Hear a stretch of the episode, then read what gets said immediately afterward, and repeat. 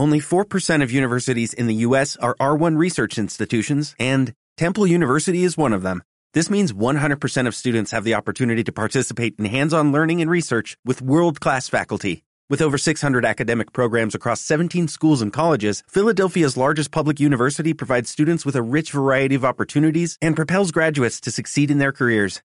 Temple University. Schedule a campus tour today at admissions.temple.edu/visit.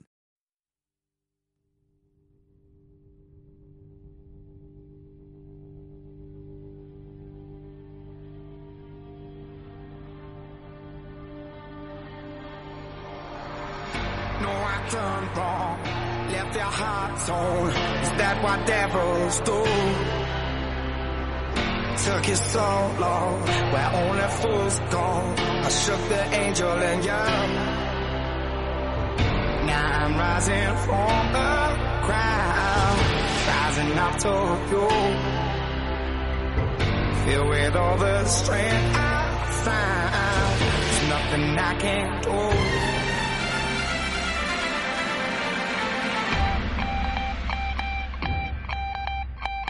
Hola a todos, bienvenidos a un día más a No hay quien lo pare, eh, el podcast de las voces de deporte, o así lo llamo yo. Eh, hoy vamos a hablar eh, de tenis. Aquí no vamos a engañar a nadie. El, el invitado que tengo hoy ya lo he visto más de una vez. La tecnología nos ha vuelto a encontrar, pero ¿qué vamos a hacer? Así que ya lo voy a saludar. José Antonio Mielgo, el narrador de los campeonatos de tenis en Movistar, está aquí. Hola, ¿qué tal? ¿Qué tal, Jorge? ¿Cómo estás, hombre? Pues nada, aquí encantado. Te doy la bienvenida a, aquí a, a mi podcast destinado a, a los narradores. Y bueno, Ujú. por eso estás aquí, evidentemente. Porque bueno, como mi, un poco mi intención dentro del periodismo es el mundo de la narración, que, que es tan, es tan ocupada ahora mismo y todo se narra, pero a la vez también, pues en mi, en mi- en mi impresión es lo- una parte de las bonitas del periodismo, ¿no? Darle voz a, justo a la imagen y a todo lo que vemos en el deporte. No es mala, no, no es mala profesión. Eh, no la No elige quejas, uno ¿no? realmente, pero la verdad es que se pasa muy bien, se pasa muy bien ejerciendo de, de narrador, como tú dices, ¿no? Contándole un poco a la gente la- las experiencias de esos deportistas que, que hay por el mundo. Eh, no, te he preguntado, ni el otro día tampoco, ¿cómo has vivido tú esto de, de contar el tenis desde casa a los compañeros de, Movistar? Pues todo muy extraño, porque al final, primero esperando que hubiera o no hubiera tenis, que es todavía en lo, en lo que seguimos. Y el hecho de hacer el periodismo en casa era algo que yo creo que ninguno habíamos hecho hasta ahora. Eh, la forma de estar informado es prácticamente la misma, hay que estar siempre muy al día, redes sociales, en contacto con, con los tenistas. Y a veces sí que era como muy, muy extraño. Yo, de todas formas, un poco por la experiencia de, de corresponsal, que tú conoces un poco mi, mi carrera y creo que, que querías hablar de ello, pues sí, por ejemplo, cuando trabajaba para la radio mexicana hacía mucho trabajo desde casa, ¿no? O sea, también me trasladaba a los estadios, pero también hacía mucho trabajo desde casa viendo los, eventos un a veces por, televisión. Sí, algo sí, algo, algo entrenado sí, pero ya se me había olvidado, ¿eh? porque hace tantos años que no veas. Y te quiero preguntar un poco, eh, cuando ibas, por ejemplo, a- al súper o algo, te preguntaban de, oye, ¿qué va a pasar con el tenis? O, o no te llegaban a preguntar esas cosas. Sí, más que por ahí en el súper la gente que no me conoce, pues sí, cuando te acercas o con, o con los amigos o gente que, que te conoce y que sabe que, te dedicas a ello, es la pregunta de moda. Oye, pero bueno, ¿y cuándo vuelve el tenis? ¿Y va a haber tenis? ¿Y qué va a pasar? ¿Y se va a jugar? Y, pues, imagínate la respuesta, ¿no? Digo, bueno, yo creo que al final, y, y era la que daba y era la que está ocurriendo. Digo, se va a jugar tenis, me da la sensación que más de forma regional o estatal, ¿no? Que al final, si te das cuenta, es lo que está ocurriendo. En cada país se está organizando. Eventos y es un poquito un círculo cerrado el que participa, ¿no? Como, como ese campeonato Mafre que se está haciendo aquí en, en España. Exacto. Pero no decías, por ejemplo, de, bueno, pues escuchadme en, en Vamos o algo así. ¿o no? A veces me lo han preguntado justo después de haber hecho la crónica o justo después del directo digo, ¿qué pasa? Que no me has visto en Vamos, ¿no? Así decía. Echabas un poco la, bronca, ¿no? Sí, sí, hay que, poner, no, hay que poner la cuña siempre. Hay que poner siempre la cuñita del medio. ¿Qué echas de menos ahora? ¿Echas más el tenis o echas más de menos mm, verte con los amigos pero de una forma más normal? ¿Qué pones en la bueno, un poquito más?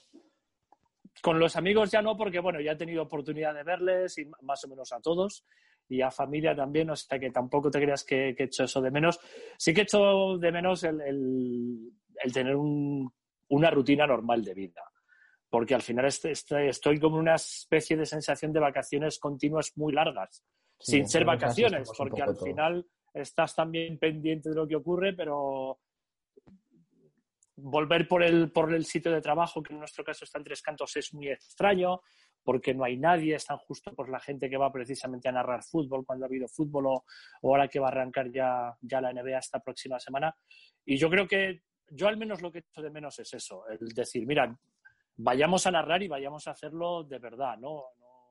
de esta forma extraña que estamos haciendo ahora periodismo todos. Tienes esa sensación de, de envidia, digamos, un poco, ¿no?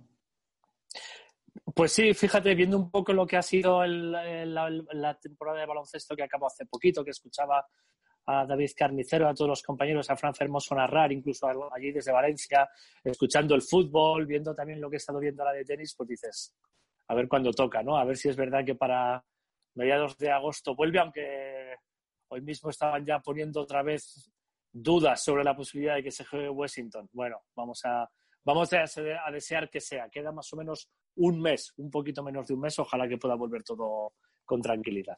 Ahora un poco en la sección de, tenis te, hablaré sobre eso, pero vamos un poco como al principio de, todo. Eh, ¿En qué momento eh, decides y, ves que esto es lo tuyo, el mundo del periodismo? Eh, bueno, decidir, decidir, yo creo que no decidí. llegué a la cadena SER Llegué a la cadena SER cuando tenía 20 años, más o menos, fue el verano que cumplía yo mis 20 años, para, hacer una beca. Y ahí estuve un par de años de forma un, poquito, un poco discontinua eh, trabajando en la redacción de deportes. Y yo creo que ahí fue donde me di cuenta de que me gustaba esto del periodismo. lo que había estudiado hasta entonces, pues no dejaba de ser un poquito la continuidad de los estudios. Yo iba más encaminado, más encaminado hacia el hacer el periodismo porque me gustaba escribir, pero la radio digamos que fue la que me enganchó y me enganchó de lleno. Y de esto hace ya muchos años. ¿Qué echas de menos en ese sentido de, ahora sí lo comparas, de esa época a esta? Entiendo que la edad, como todos, ¿no? Pero... Bueno, un poquito sí, porque... Pero, amigos, eh, experiencias... Eh, Muchas experiencias y sobre todo quizá la parte de periodismo, porque ahora en televisión, o al menos la parte de televisión que yo hago, no hago tanto periodismo. Digamos que la función de narración es más esa parte de entretenimiento que llamamos de la, televisión, algo al día con la información tenística, en mi caso tengo que, tengo que estar para, pues, para poner en contexto lo que ocurre, pero sí que, por ejemplo, en esos primeros años era más información pura y dura, de seguir el día a día de equipos de fútbol o de entrenamientos o de actualidad de, cualquiera de los deportes. ¿no? Pero bueno, quizá también con la edad uno prefiere esta parte más tranquila, al menos a mí en mi caso. A lo mejor en algún momento dado sí echas de menos esa parte de decir, bueno, estar un poquito más al tanto de la actualidad, pero también lo de narrar tiene su, tiene su chispe, tiene su gracia. Un poco, ¿crees que era más fácil acceder a un tipo de medio, por ejemplo, como el que estás tú ahora o la cadena SER, que lo que puede ser ahora? Quizá éramos menos a la hora de acceder, eh, pero también había muy pocos menos medios. Si te das cuenta, eh, yo entré en la SER en el año 90 y en el año 90 empezaban a funcionar las televisiones privadas. Había alguna autonómica, pero no todas las autonómicas que hay ahora, por ejemplo, en cuanto a televisión y de prensa escrita había muy poquito periódico. Bueno, de eso todavía tampoco hay mucho, aunque sí ha crecido más en lo que es en, Internet, ¿no? en lo que es en, el web, en el mundo online. Quizá había menos gente para acceder, también menos sitios a los que acceder. Ahora también yo creo que es un poco pues, lo mismo que tú estás haciendo, ¿no? Tenéis la posibilidad, como yo mismo también me he lanzado un poco a la aventura, de uno mismo crear su propio medio de comunicación es complicado aún así acceder al público. Desde uno desde casa puede hacer este podcast que tú haces, pero tienes muy complicado llegar al público, ¿no? A no ser que sea algo que de repente tenga, tenga un salto espectacular. Difícil va a ser siempre. Yo creo que lo era entonces y lo es ahora. Y al final era, como muchas veces ocurre en cualquier profesión, era estar en el sitio adecuado y caer bien y hacerlo medianamente bien. Ahora mismo sabes si se dan ese tipo de becas, porque ahora mismo lo que un poco la sensación de que tenemos eh, los que estamos estudiando esto es que las universidades se quedan cojas y, posteriormente pues tenemos bastantes complicaciones para llegar a un tipo de esa formación más práctica hasta que no llegas a una parte de final de año o incluso el, el máster. Claro, a mí la sensación que me da es esa, ¿no? Que ahora digamos que se ha restringido la entrada al mundo laboral eh, a, lo que es el máster, una vez que haces el máster. ¿no? Eh, yo siempre he defendido que esta profesión nuestra del periodismo quizá debería ser más práctica todavía de lo que es. Ya la cortaron, ya la cortaron un año, cuando yo la empecé eran cinco años, ahora ya es un grado de, cuatro años, pero probablemente yo la haría aún más práctica y, todos esos eh, trabajos de fin de grado que se hacen tuvieran su parte práctica en alguno de los medios de comunicación en los que, en los que cada uno elija que, lo quiere hacer, ¿no? Porque al final es lo que yo te digo, es donde aprendes y es donde te das cuenta de si va a ser tu vida o no va a ser tu vida, en cuanto te pones a, a ejercer de ello. Y yo creo que sí, que desde, a lo mejor no desde el primer año o segundo año de carrera, pero, pero sí en ese tercer año, como por ejemplo yo tuve la oportunidad de hacer ya una beca y una posibilidad de, aprender, hacer ya algo así.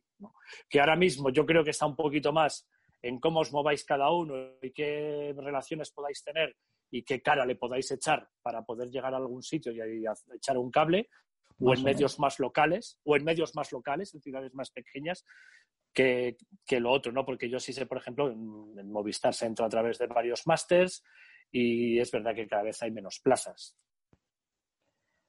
Hablando un poco de esto, ¿no te has atrevido a la faceta de, formación? No me lo han ofrecido. no me lo han ofrecido. Es algo que yo creo que me apetece hacer también. ¿eh? También te reconozco que soy un profesor un poco fuera de la ley. Eh, tendría unos métodos muy míos y me parece que también en estos másters, aun siendo prácticos como entiendo que son, tienen un, programa, ¿no? Yo tengo mi forma de, enseñar un poquito particular. Pero sí, sí me apetece algún día, ¿no? Compartir todo lo que yo he aprendido y poder dar esos consejos a los que, a los que quieren meterse en este mundillo dices que te gusta mucho la radio, pero también eh, compartes, eh, digamos, franjas horarias cuando tienes trabajo, incluso si estás en la, redacción de allí de Tres Cantos. ¿La sueles escuchar o, no? ¿Qué compañeros escuchas? Ahora soy más, eh, más oyente de podcast. el, directo más bien, claro, el directo más bien poquito, eh, sí, un poquito, intento estar al tanto de lo que ocurre de la información deportiva, pero en directo no, en directo al final últimamente en las noches las dedico a desconectar, a ver series, a hacer alguna otra cosilla o a, o a leer y escucho más podcast que, radio en directo, la verdad. Incluso de temas que no tienen nada que ver con el deporte. Soy muy de podcast de, de misterio y de, pues sí, sí, sí, sí soy de los que escuchan la escópula de la brújula, de los que escuchan... Eh, ¿Con qué otro estoy también? Eh, bueno, El Dragón Invisible, todo este tipo de programas, con esos podcasts. Y el de Dex, el de Santi Camacho, que me tiene enganchadísimo. No, es que un poco está pasando con los podcasts que se están convirtiendo en un Netflix de, diferente, pero bueno, que también un poco te puedes llegar a, entretener un montón. Pero, por ejemplo, llegaste en la parte de, de, a la radio justo en el momento donde más también estaba más fuerte la radio. Eh, siendo de, de la SER, eh, estarías obligado a escuchar de la morena. Porque si no te mataban un poco. Pero... Tenía, y tenía otra obligación, creo que sé por dónde vas a ver, a ver. Sí, es que creo que es, según has contado por ahí, que eres el único que has enfadado un poquito más a, José Ramón de la Morena. Cuéntanos por qué. No, sencillamente es que le colgué el teléfono, eh, porque me asusté. El, primer, primer día que llegué, que llegué a la radio, él estaba en el, en el Tour de Francia y la primera labor que haces es la de cuando hay un informativo es mm, hacer las llamadas para quien tiene que intervenir y uno de los que tenía que llamar era José Ramón y empezó a decir que no, porque no sé, no habéis llamado antes, no sé qué. Y de repente me puse nervioso y no sé qué hice que le, colgué, sin más, fuera. No, pero luego tuvimos buena relación, aprendí mucho de él y pensé que me ibas a hablar también de la obligación que había entonces de escuchar a José María García, porque había mucha, mucha, mucha competencia. Se nota que eres más profesional que yo que me ha robado la había, No, pero ya más o menos pensaba que ibas por ahí. Había mucha, competencia y había, y había que escucharlo, exacto, para saber qué temas llevaba y, cómo los trataban ellos. Y, igual que ellos nos escuchaban a nosotros, ¿eh? O sea, había esa doble competencia. Vamos un poco ya, como, como sabes, y no sé si has escuchado mis antiguos programas, pero un poco la parte de, digamos, del, del máster de narrador de deportes. Mm para ti eh, y un poco lo que te has ido entrenando, ¿qué tiene que tener el narrador y qué diferencias hay del, por ejemplo, vamos a basarlo en el tenis del narrador de hace unos años con el actual? Uf, no sé si habrá diferencias, las voy a ir pensando. Eh, yo lo que siempre he considerado que, diferencia quizá a los narradores es el, ritmo ¿no? con, el que, con el que te cuentan lo que, lo que ocurre, que al final yo creo que es el secreto para narrar o bien o menos bien o, por lo menos narrar y llegar al espectador, ¿no? El ser capaz de adecuarte eh, al medio para el que estás narrando, porque es muy diferente hacerlo para la radio que para la televisión, y al evento que estás, que estás narrando, ¿no? O sea, el saber hacer las pausas, el saber dejar escuchar lo que hay que escuchar, el saber meterle emoción cuando, cuando merece la pena darle emoción, el que al final las palabras te salgan un poquito solas y hacer una especie de, verso. ¿no? Yo creo que el ritmo, el ritmo y el saber controlar el tiempo es, lo, que es fundamental. ¿Diferencias de antes y de ahora? no sé si las hay tantas, porque al final, ¿sabes qué pasa? Que también unos vamos aprendiendo de otros. O sea, si te das cuenta, más o menos mm, copiamos estilos y los adaptamos ¿no? a, a nuestra forma de ser de cada uno. Entonces, yo creo que tampoco hay tantas, tantas, tantas diferencias. A lo mejor, eh, fíjate que sí he notado en la radio más diferencia, ¿no? En su día en la radio, cuando no había tanto evento televisado, te contaban lo que estaba ocurriendo en los sitios. Tú escuchabas la radio y, podías imaginarte y ver. Y yo sí ahora eh, noto que pecan demasiado los narradores de radio de explicarte que están viendo la televisión y de entender que tú también estás viendo el evento. Y ya no te cuentan tanto lo que ocurre, sino que están un poquito más al comentario y, al, y a la discusión de cómo han podido ver. Ostras, pues igual yo voy en el coche y no he podido ver lo que tú me estás contando, ¿no? Cuéntame la jugada. Quizás esa, esa diferencia sí la he notado y sí es algo que, que criticaría ahora mismo en, en la narración que se hace en radio, igual que muchas veces en televisión pecamos justo de lo contrario de contar algo que ya se ve, que ¿y para qué? Si ya lo, que ya lo he visto, ¿no? Vamos a otro lado. Eh, ¿Qué dirías y cómo lo haces cuando tienes un partido entre Per y Kirios? bueno, ese puede ser hasta medio entretenido. ¿eh? Ese puede ser hasta medio entretenido. Puede ser muy malo, muy malo, muy malo o terminar muy divertido. Eh, yo sufro más los que cualquiera de los que juega Gil Simón. Eso, es intento, como tú decías, intentar no hacerlo. Eh, intentar a ver si lo puede hacer alguien o, no lo televisamos, que va a ser muy rollo. Pero bueno, eh, a Kirios me cuesta narrarle. Intento que ese día que me toque narrarle no se porte del todo mal y no tener que meterme mucho con él. Y de Benoit Per, pues me espero cualquier cosa, ¿eh? Eh, por cómo es de peculiar. Y no es el único, hay varios tenistas eh, así peculiares. Casi prefiero a estos peculiares que te dan algo que contar que a los que son de. Y otro set, y otro set, y otro set, y, dices, bueno, ya que nos queríamos ir, ¿no? Decimos todos. Otra cosa. Em, comentabas que ahora estás un poquito más alejado de la parte del periodismo puro y duro. Pero ¿cómo, ¿cómo trabajas tanta información, tantos datos, tantas estadísticas antes de un partido? Porque a veces no es fácil, te encuentras con miles de datos.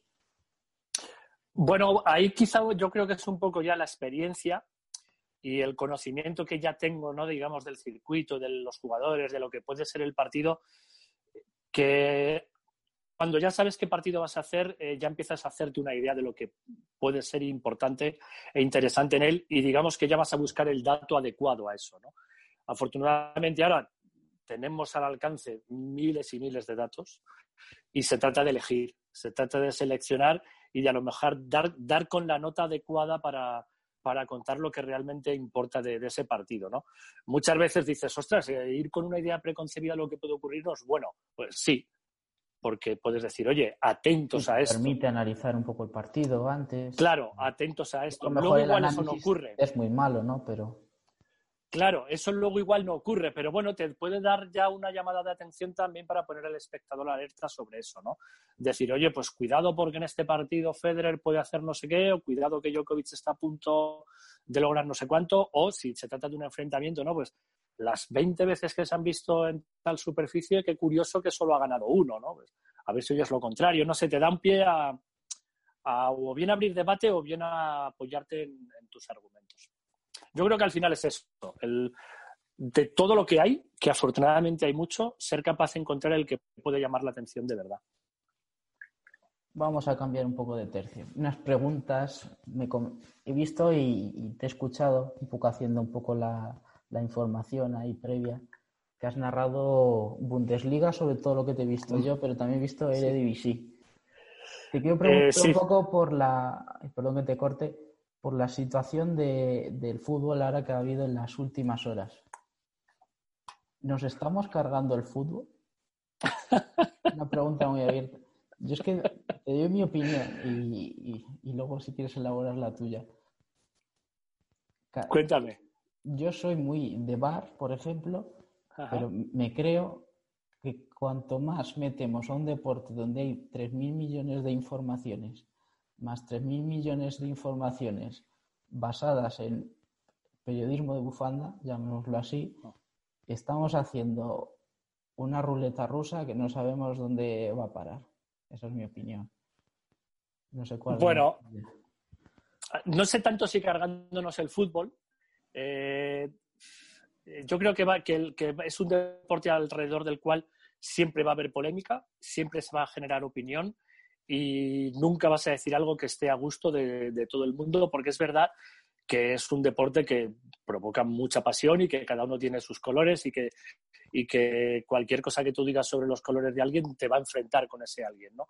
Sí coincido contigo en que quizá desde la parte periodística estamos pecando no de falta de objetividad, porque al final yo pongo la mano en el fuego sobre cualquier narrador, cualquiera, ¿eh? cualquiera, que por supuesto tiene sus colores, pero que también, por supuesto, cuando está contando un partido de fútbol no está, siendo subjetivo y no está yendo a favor de su equipo ni está teniendo malas opiniones contra uno de los equipos que, que está narrando. Es más la sensación del que escucha, que ya va con la idea de, ah, este como ya he dicho que es del Atlético de Madrid o del Madrid o del Barcelona o del Málaga o del Sevilla o del Betis, ya va a ir contra mi equipo. Es más esa sensación que le puede haber dejado al espectador o al oyente el hecho de saber que el periodista ya ha anunciado que él es de un equipo. Pero de verdad que cuando narramos, igual que yo te puedo decir que tengo preferencia por el juego de Federer y me apasiona la profesionalidad de Nadal y reconozco el mérito que tiene de competición de Djokovic, me gusta cada una faceta de esos y a la vez soy de los tres y no soy de ninguno. Y que cuando juegan, no quiero que gane ninguno, quiero divertirme viendo lo que ocurre, ¿no? Entonces, periodismo de bufando no creo que se esté haciendo, pero sí es verdad que hemos caído en esta trampa de explicarle al, espectador, de darle una información que igual lo necesitaba. Igual a nadie le importaba saber que no sé quién es del Atlético de Madrid, ¿sabes? Entonces, porque ya le, ya le, digamos que le condicionas a ir a, tu contra o ir en tu contra o estar a tu favor. En este caso sí que no me basaba en la parte del narrador. Creo que dentro de la parte de fútbol, el proceso de narración que es eh, narrador, eh, especialista o comentarista, sea o no jugador eh, anteriormente, es digamos la parte más objetiva del fútbol. Sí, claro. lo peor es lo que viene después. Sí, todas las tertulias que se han montado alrededor del fútbol, claro. Sí, a ver, por ese lado sí. Por ese lado es verdad que, eh, igual que te decía que en su día se hacía mucha información eh, del deporte y que me gustaba a mí esa parte informativa, ahora es verdad que hemos, eh, hemos creado a través del deporte, digamos que programas de telerrealidad en el que se opina, sobre todo, exacto, más que, más que informar.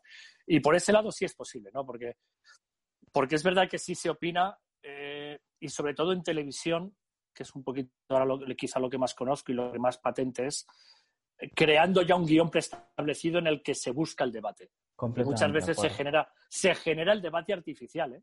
porque me consta que se hacen debates artificiales en, en los que cada uno defienden unas eh, unas opiniones que luego igual ni siquiera son las suyas, pero sí como que vas ya buscando ese espectáculo, ¿no? Y a mí tampoco es un camino que me guste, es verdad. ¿Crees que tú que has vivido dos mundiales, los del 94 y 98, que cuando hablamos de selecciones, al no haber tanta crispación de equipos, ya cuando hablamos entre selecciones, selecciones, ese debate que está surgiendo en los últimos años se disminuye? Bueno, es, yo creo que sí. La prueba la tienes en que quizá cada, cada año se discute menos a los seleccionadores. Yo recuerdo mi época que era ser seleccionador español era poco, bueno, era peor que ser presidente del gobierno. Eras la diana de, de, todas las la diana de todas las críticas. O sea, porque todos somos entrenadores y todos habríamos hecho una selección totalmente, totalmente distinta. Ahora creo que, por ejemplo, exacto, hay más apoyo a lo que son las selecciones nacionales en todos los deportes, eh, fútbol, baloncesto, que digamos que son un poquito los, los, los, que más reclamo tienen, el balonmano que nos ha dado muchos triunfos, ¿no? Por ese lado igual sí que todo el debate que hay en el deporte entre clubes o entre provincias cuando llega la selección, y quizá también afortunadamente, porque la selección ha empezado a ganar, pues ha, desaparecido el debate, ¿no? Veremos qué pasa si vuelve la sequía de, triunfos, si vuelven otra vez las críticas, ¿no? Pero yo creo que sí, que en ese aspecto hemos crecido un poquito más como, como deporte de país.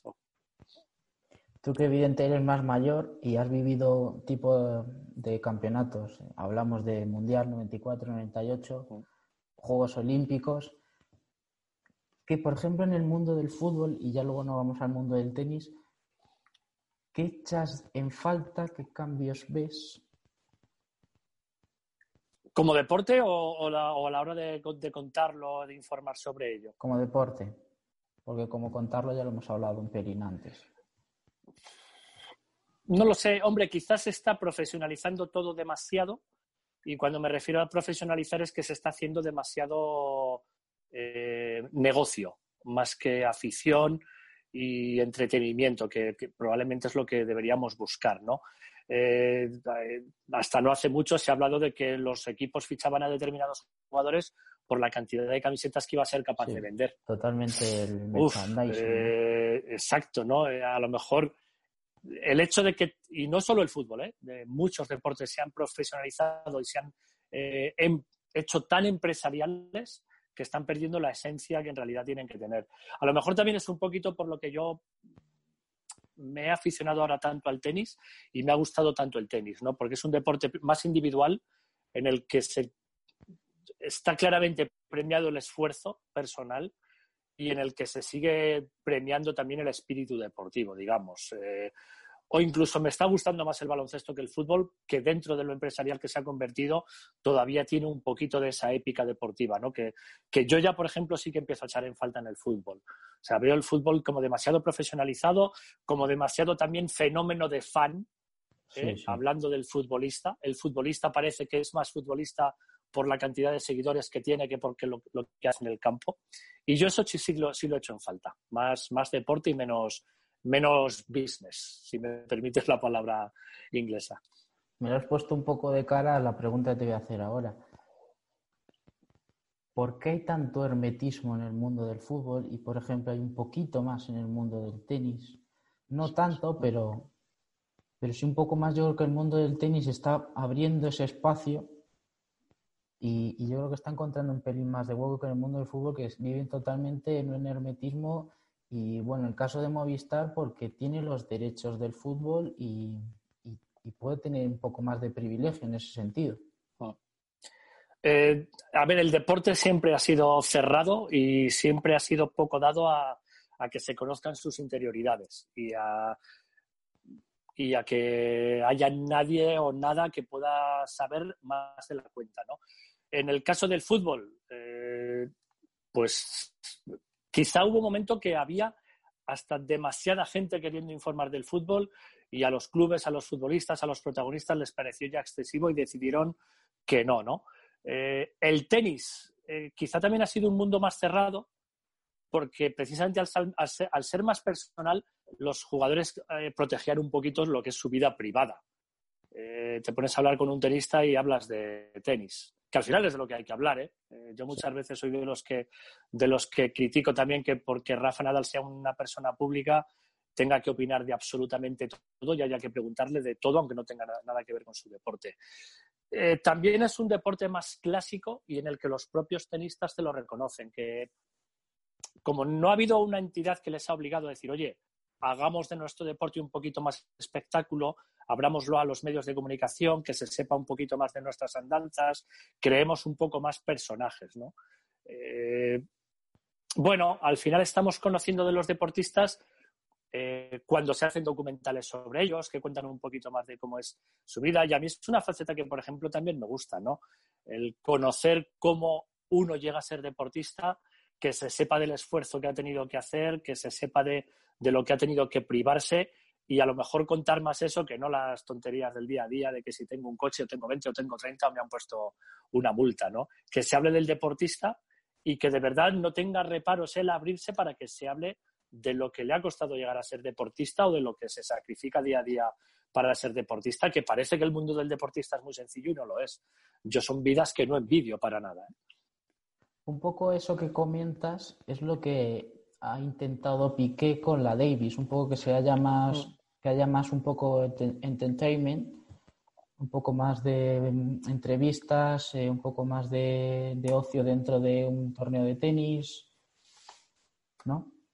Sí, sí, yo, el tenis está intentando dar pasos hacia ello. Está intentando abrirse. Ha sido siempre un deporte muy cerrado, muy exclusivo, que siempre se ha dicho, bueno, este es un deporte de pijos y entre ellos son, y, los tenistas son todos unos pijos, es verdad, se dice así, ¿no? Sí, sí, sí. Y ahora yo creo que ahora es, más humano y ya tienen la ventaja de que los, que seguimos el día a día de este deporte no somos tantos como en el fútbol y hay un poquito más cercanía entre los tenistas y, nosotros, ¿no? A mí incluso a veces hasta me ha sorprendido la cercanía, ¿no? Yo venía de ese otro mundo del fútbol en el que siempre tienes un poquito como el respeto hacia la otra parte y de repente en, los tenistas son ellos los que cuando llegas dan el paso hacia ti, ¿no? Y, y te das cuenta de decir, anda, si son mucho más normales de lo que uno puede pensar que, eran, ¿no? Entonces, yo creo que Piqué y la ATP también por su parte, hace tiempo que eh, el circuito femenino hace tiempo que quiso abrir eso. Wita también quizá lo abrió demasiado hacia la parte empresarial, más que hacia dar a conocer a, las jugadoras individualmente y, y, más a buscarles como una especie de marca a cada jugadora. Pero sí, ATP ya digamos que está poniendo ciertas normas que al final son, son las que vienen bien. Normas de convivencia entre prensa y, deportistas para que todos tengamos acceso a todos y sea una convivencia muy razonable y no sea el pensamiento de que no, los periodistas vienen a molestar, no. Los periodistas llegamos para contar la vida de los deportistas, ¿no? Y nos encantan las gestas de, los, de los deportistas y que el público las conozca. Vamos un poco al mundo del tenis y lo que nos da la actualidad, que es esa posible cancelación de la, de la gira americana en parte porque el coronavirus, digamos que la parte donde está afectando más, después de tener esta oleada europea, ahora está un poco la oleada americana, ¿no? Eh, ¿Crees que se va a jugar o, no? ¿Te acuerdas que hablábamos la semana pasada, cuando ya pensábamos en la entrevista, cuando contactaste conmigo, que yo te decía, pues he escuchado muy convencido al, al director del torneo de Washington y que tienen todas las medidas y que tienen, pues ves, y también te decía yo, digo, pero me temo que esto va cambiando cada semana. Pues justo, ¿no? Casi una semana después, o ni siquiera, eh, hoy nos despertamos con esa noticia, ¿no? De que eh, ya no solo eh, por cómo siguen creciendo los contagios en Estados Unidos, sino también por las, las medidas que se puedan tomar en otros países respecto a los viajes de Estados Unidos hacia Europa, por ejemplo, pues los jugadores empiezan a preguntar, oye, ¿qué pasa si estamos jugando un mes en Estados Unidos y a la vuelta hay que hacer cuarentena en Europa y no podemos jugar los eventos que hay en Europa, ¿no? Eh, ahora están en esa duda, esa es la noticia quizá de hoy, la posibilidad de que Washington no pueda llegarse a celebrar y que a finales de este mes de julio eh, se decida si se juega o no el US Open, pues te vuelvo a repetir un poco lo que hablábamos tú y yo la semana pasada. acontecimiento. Eh, claro, esto es hoy y a lo mejor el día 28, que es el martes que viene, pues nos dicen lo contrario, ¿no? Es, es lo que nos toca este año, es un poco un sin vivir. Yo la sensación que tengo es que como falle, digamos, alguno que tenga un ranking pelín más alto, eh, puede que el resto vaya detrás. Esa es mi sensación. Claro, bueno, mira. Al final quieren competir, digamos, con gente que de, de, su mismo ranking. Al final, si compites con uno más alto, más ranking, evidentemente querrán jugar, pero pero es, digamos que se altera un poco la competición normal dentro de la anormalidad en la que estamos. Sí, está claro. Está claro que, incluso para los propios jugadores lo que tú dices es, atractivo o menos atractivo un torneo. ¿no? Quizá otros puedan entender lo contrario. Si ven que el cuadro se va vaciando de favoritos, puedan decir, bueno, pues mira, tengo una oportunidad, ¿no? Que, por ejemplo, sin virus de por medio ha estado ocurriendo con Hamburgo. Hamburgo es un torneo que ha ido perdiendo, digamos, por desgracia también para el torneo, caché en cuanto al tipo de jugador o ranking de jugador que ha estado yendo y ha estado suponiendo oportunidad para otros que quizá nunca podrían alcanzar ganar un ATP 500. Va a estar más en las decisiones individuales, en el pensamiento que tenga cada uno de cómo pueda o no afectarle el hecho de viajar a Estados Unidos y quizá también influya eso que tú dices de decir, bueno, hay un cuadro interesante, voy, o hay un cuadro menos interesante, puedo tener una, oportunidad yo. Mm, yo creo que los... Como veas el vaso lleno o, medio lleno, medio vacío. Sí, Depende pero de fíjate los que tengan unos u otros.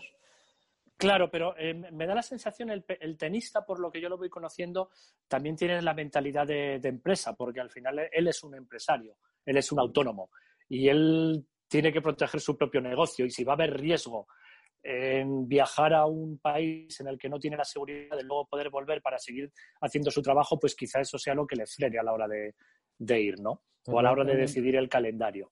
Perdón que te corte, pero también, por ejemplo, estamos viendo que Wimbledon ha dado premios sin jugar y, mm.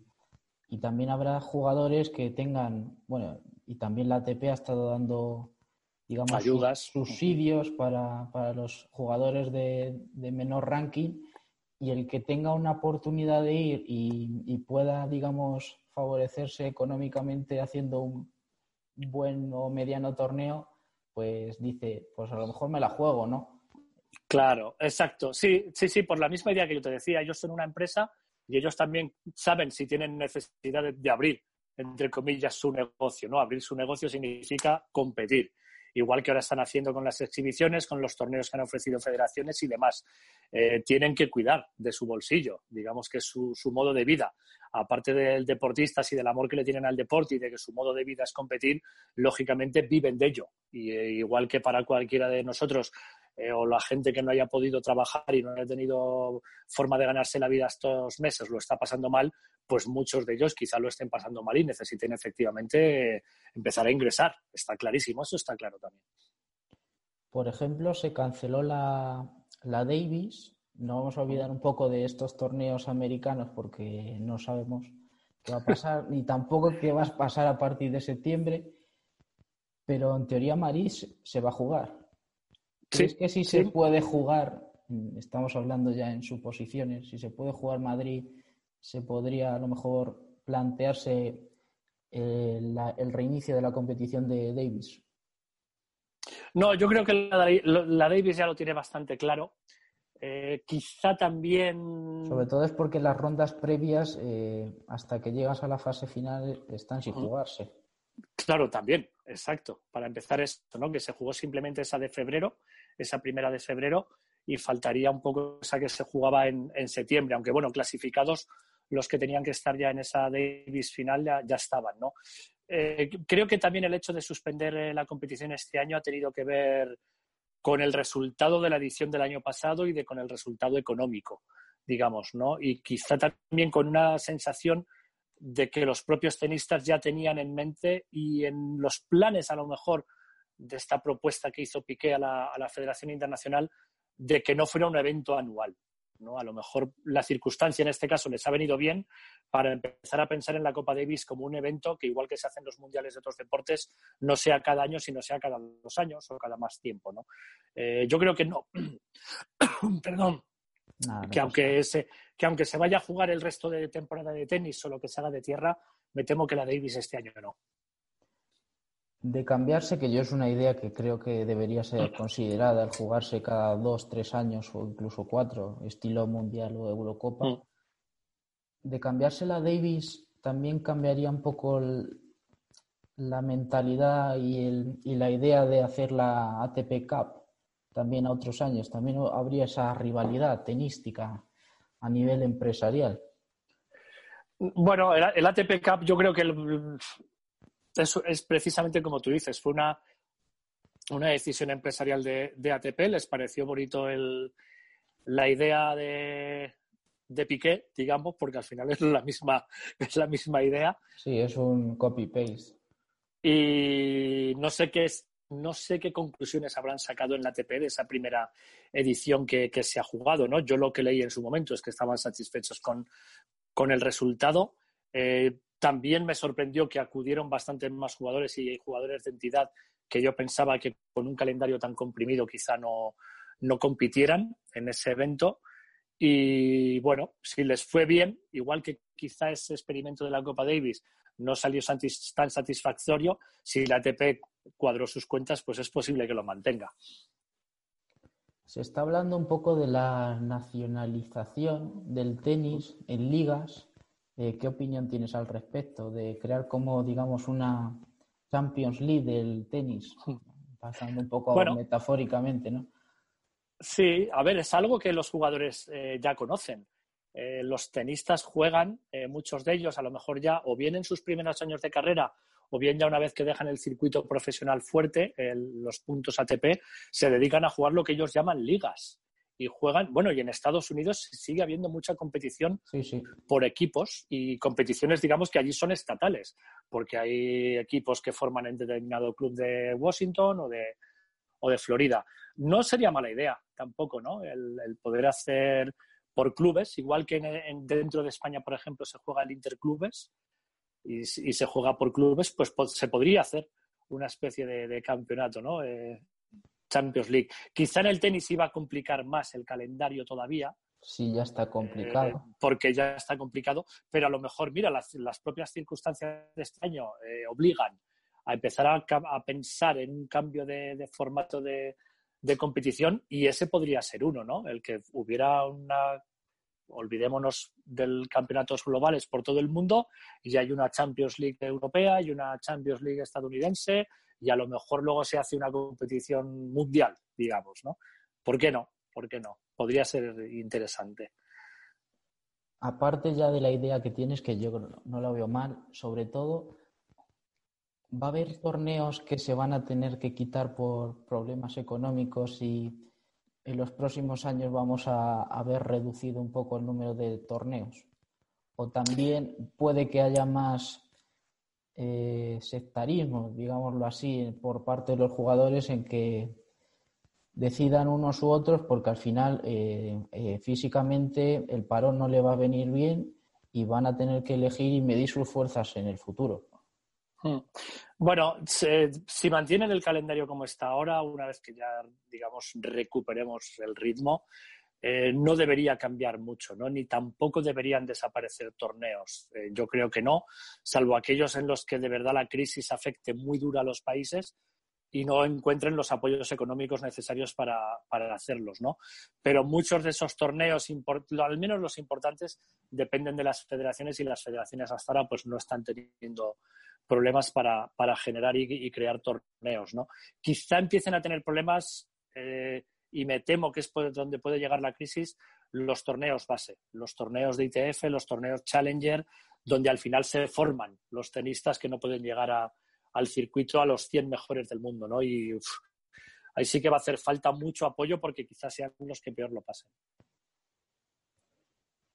¿Crees, y ya un poco me va a basar en los jugadores tenistas, ¿crees que mucha gente se olvida de David Ferrer, Ferrero, eh, ¿Quién más? Eh, Fernando Velasco sigue en pie. Eh, ¿Qué más? Algunos jugadores, por si porque siempre hablamos de Rafa Nadal. Bueno, a ver, no olvidarse... Pueden tener un poco de pelusilla, digamos. Alguno igual sí, algunos sí, alguno yo creo que, tendrá pelusa y tendrá sus celos de que siempre se habla de él, siempre se habla de él, existimos 40 más, ¿no? O 15 más al menos que están metidos entre, entre los 100 mejores. Eh, desaparecer no y olvidarse de ellos tampoco porque yo creo que se les reconoce a cada uno sus méritos y sus logros, ¿no? Eh, sí es verdad que se peca siempre hablar de, la gran figura, ¿no? Pero entre ellos, mm, pique y, celos, no, no demasiados, no demasiados y en el caso de algunos, ninguno, ningún celo, ¿no? Cada uno sabe hasta dónde llega y, lo que puede ser capaz de, hacer. Y yo creo que a todos se les ha reconocido lo que, lo que han sido y lo que son en el tenis. Pero no tienes la sensación, por ejemplo, en el caso de David Ferrer, que si no se hubiera juntado en la misma época con serios tipos, voy a decir Roger Federer, alguno más, pero que podía haber llegado un poco más de auge. También ya a ver, esta pregunta un torneo más o... Sí, eso seguro, o sea, eso seguro que y él mismo lo reconoce y él mismo también cuando hablas con él de ello, lo que también te dice es que a lo mejor lo que habría ocurrido es que si no hubiera competido contra gente de ese nivel, él tampoco habría mejorado lo suficiente como para alcanzar el nivel y llegar a ganar un Masters 1000 o llegar a ser finalista de, un Grand Slam como, como, ha sido. ¿no? Entonces, está un poco las dos balanzas. Seguro que Ferrer, en el caso de Ferrer, podría haber hecho mucho más sin estos tres. Seguro que a lo mejor los que estaban un peldaño por debajo podrían haber tenido su oportunidad de ser top 10 si no hubiera habido tres plazas que ya eran fijas pero a la vez también yo creo, como dice el propio David Ferrer, les ha obligado a mejorar para competir mejor. ¿no? Es la competencia interna que diría. Claro, eso es, en el, mundo del fútbol. Claro, sí, sí. El, digamos que el deporte tiene eso, ¿no? El, tener un rival, fuerte te obliga a mejorar, exacto. Eso es. Y cuando se vaya Rafa, que hay el radar de ojeador y ahora, te llevaré el radar viajador por otros derroteros. ¿A quién ves ahí? Porque, por ejemplo, yo tengo bastante visto, por ejemplo, a Davidovich, que está ofreciendo bastantes cosas. Se está hablando mucho de Carlos Alcaraz, de, de Tabernet también. Sí. ¿Hay quién, quién ves ahí? O, o es meterle demasiada presión, yo creo, ¿no? Bueno, la presión la van a llevar, ¿no? Porque cualquiera de los que quiere llegar a estar ahí arriba va a tener que convivir con la presión y algunos de estos que has nombrado.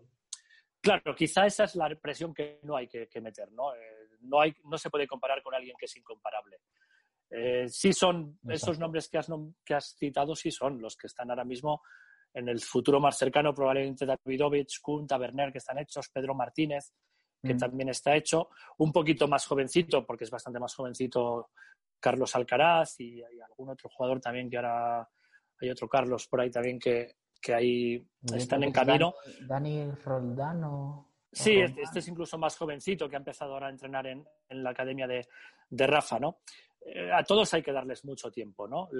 Taberner, Pedro Martínez, que son de la generación de 97, quizá ya estén para dar el salto, igual que lo hemos empezado a notar, por ejemplo, en Jaume Munar, que es también de esa, de esa generación.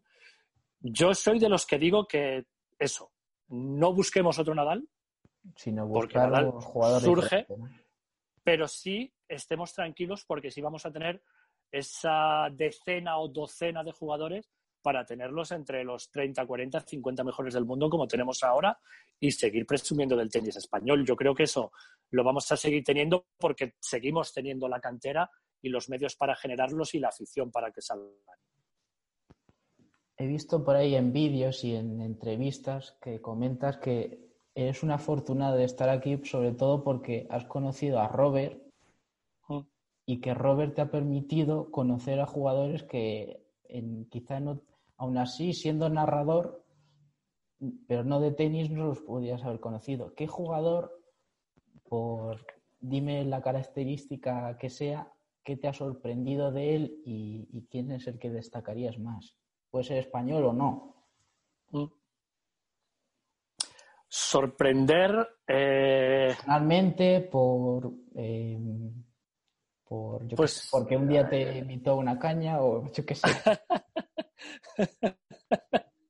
Sorprender, eh, a ver, no, no, me sorprendió, pero sí me, me, reafirmó y digamos que desde entonces eh, pues le tengo aún más cariño del que le tenía a David Ferrer, porque ya intuía que era una persona con un corazón enorme y cuando tuve la oportunidad de conocerle en Javia, de conocerle en su casa, de hablar con él y de hablar con sus amigos, con su cuadrilla de amigos eh, allí en Javia, y estas son las cosas que he podido hacer gracias a trabajar con Roberto y a grabar el, el tiebreak que grabábamos, pues me ha reafirmado que es una persona de esas de las que te puedes hacer amigo, ¿no? Y, y que además eh, se deja querer y te abre el corazón y que, y que sabe tener la mezcla entre la admiración mutua y el, y el respeto, ¿no? que también yo, por ejemplo, siento por él, por, por lo que es su profesión.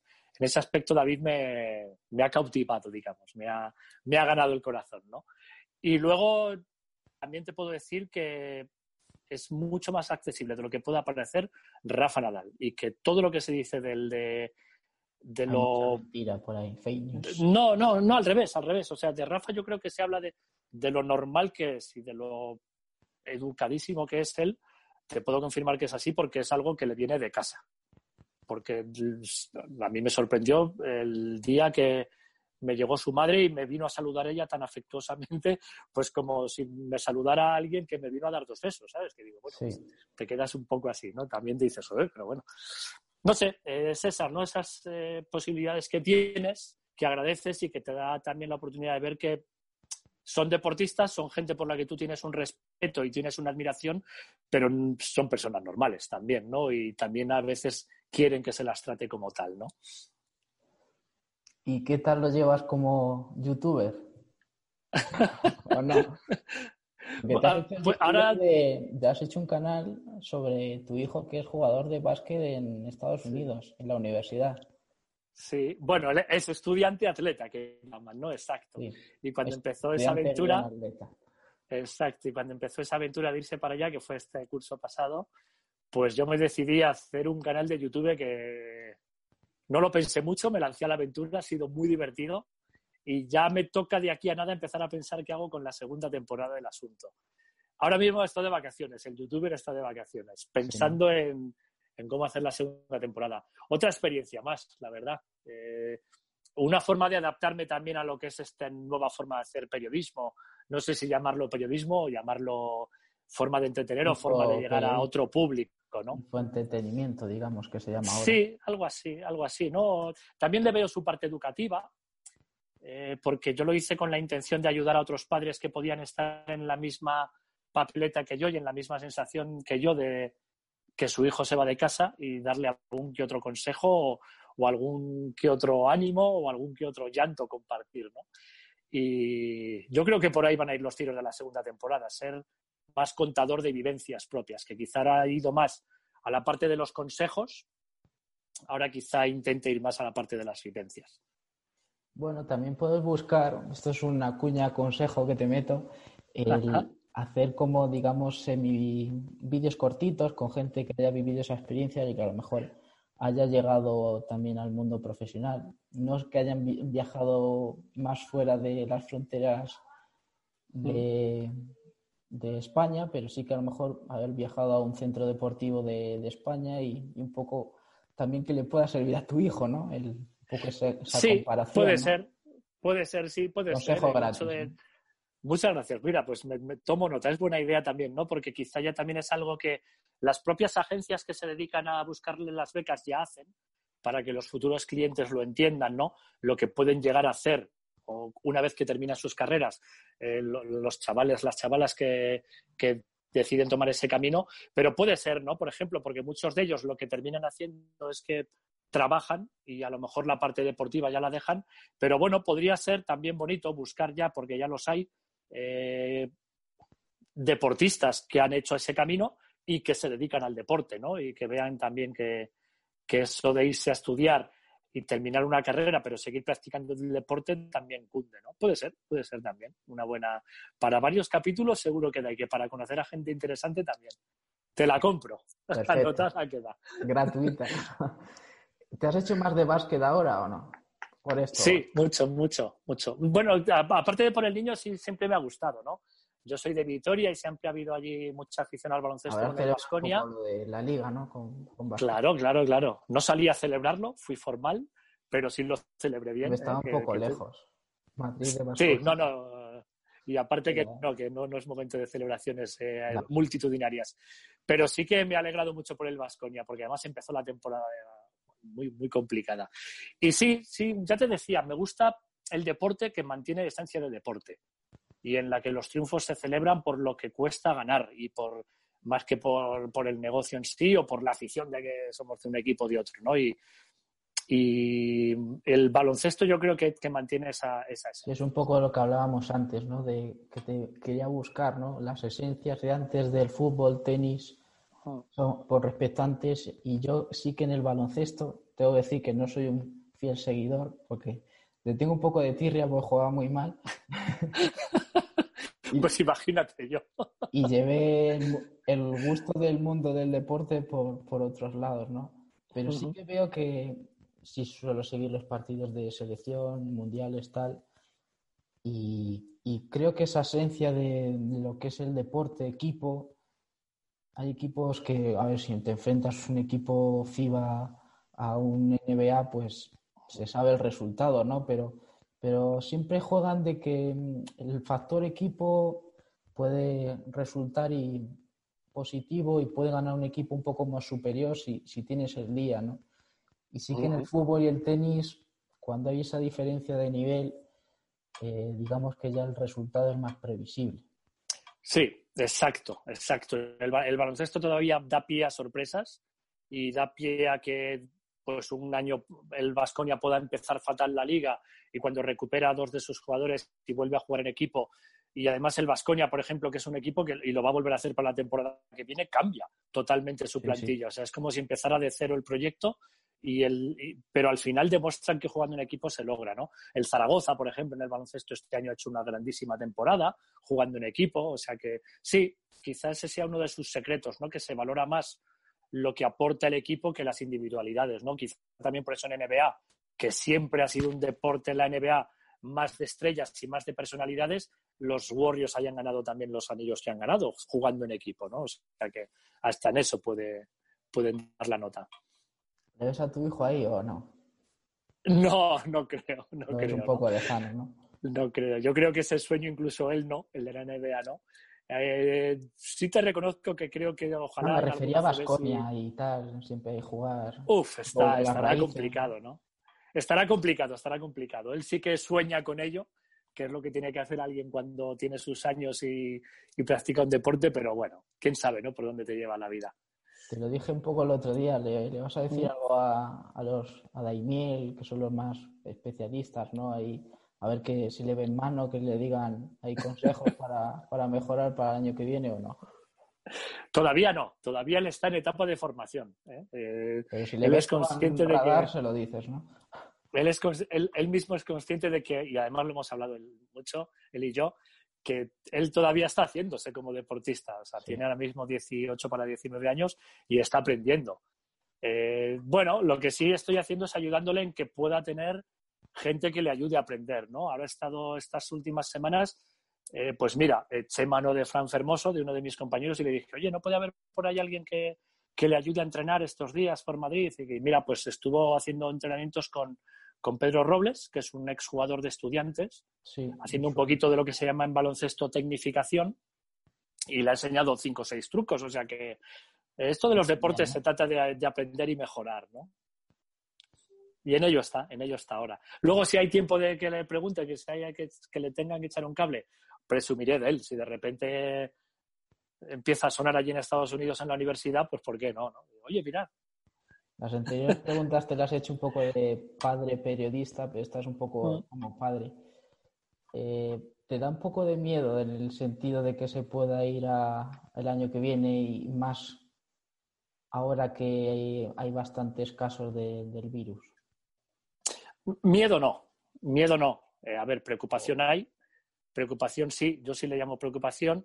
También es cierto que en las universidades estadounidenses me han demostrado que hay suficiente seriedad como para tenerles cuidados, vigilados y con sus obligaciones, porque se las ponen, porque sí que les van a hacer pruebas según lleguen a las universidades y les van a poner unos controles de vida pues yo le digo yo le digo digo vas a hacer vida de monje porque vas a ser vas a hacer la mil en teoría no pues no casi peor casi peor porque va a ser el confinamiento con trabajo va a ser habitación entrenamiento estudios habitación no va a hacer nada más entonces por ese lado estás algo tranquilo no pero preocupación sí sobre todo porque hombre eh, nunca quieres pensar que le vaya a pasar nada, pero hasta por cualquier lesión ¿no? en la cabeza, si lo tienes. Está haciendo un deporte, se lesiona y lo tienes a. son casi 4.000 kilómetros, un poco más, ¿no? Eh, bueno, pero al final no lo puedes tener debajo del ala toda la vida. Igual que yo me fui de casa, a él le toca ahora. Bueno, vamos ya un poco a la parte final y vamos a las preguntas difíciles, como Venga. las complicadas. Has contado alguna vez que has tenido miles de broncas con Roberto. ¿Qué es lo que más bueno, miles, miles no, ¿eh? Bueno, a ver, estoy exagerando un poco, ¿no? Pero... ¿Alguna que más, ¿Qué más sacas de... ¿Qué te saca de quicio de él? Porque ya sabemos que os lleváis muy bien y, que es un crack y que os compenetráis bastante bien en las narraciones. Pero eso, ¿qué, qué te saca de quicio un poco? que todavía sigue siendo competitivo el tío. Lo que tienen los deportistas es que aunque hayan dejado de, ejercer como tales, siguen compitiendo en todo lo que hacen. Quieren ser los mejores y tienen que ser los mejores. Y muchas veces, eh, si entienden que tú vas por otro camino, les cuesta y es, es, cuando chocas, ¿no? Pero bueno, yo creo que eso ya fue un poco que dejamos a un lado cuando empezamos a conocernos. Ahora ya llevamos muchos años de convivencia y ya no hay, ya no hay roces, ya nos vamos entendiendo y nos vamos, nos vamos comprendiendo. Pero sí es algo con lo que cuesta hacerse, ¿eh?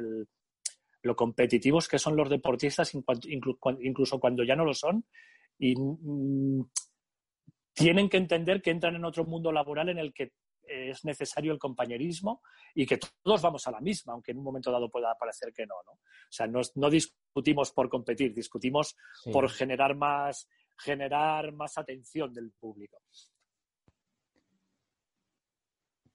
¿Crees? Porque sabemos que estás jugando un poco al tenis, estás iniciado al mundo del tenis hace unos años. Si jugaras contra él, ya vemos un poco el nivel, ¿no? O sea, si jugador profesional. ¿Tendría prioridad ahí de dejarse algún puntito o algo? ¿Te ganaría 6-0, 40-0 todos los puntos?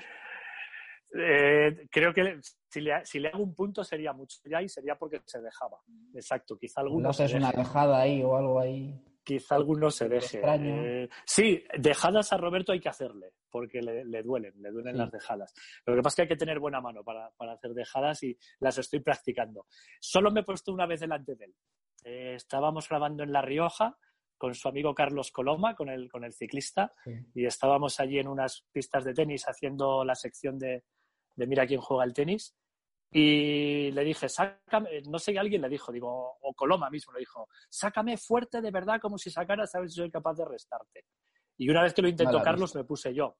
Una vez que lo intentó Carlos, me puse yo y le resté paralelo y le gané el punto.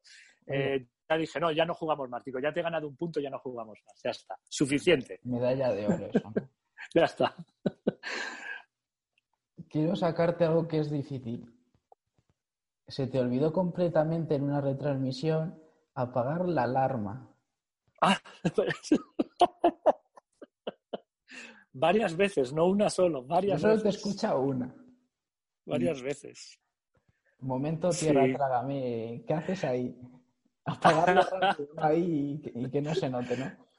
Eh, a ver, notar se notó. Eh, porque, en, las redes está en... sí, está el momento, ¿no?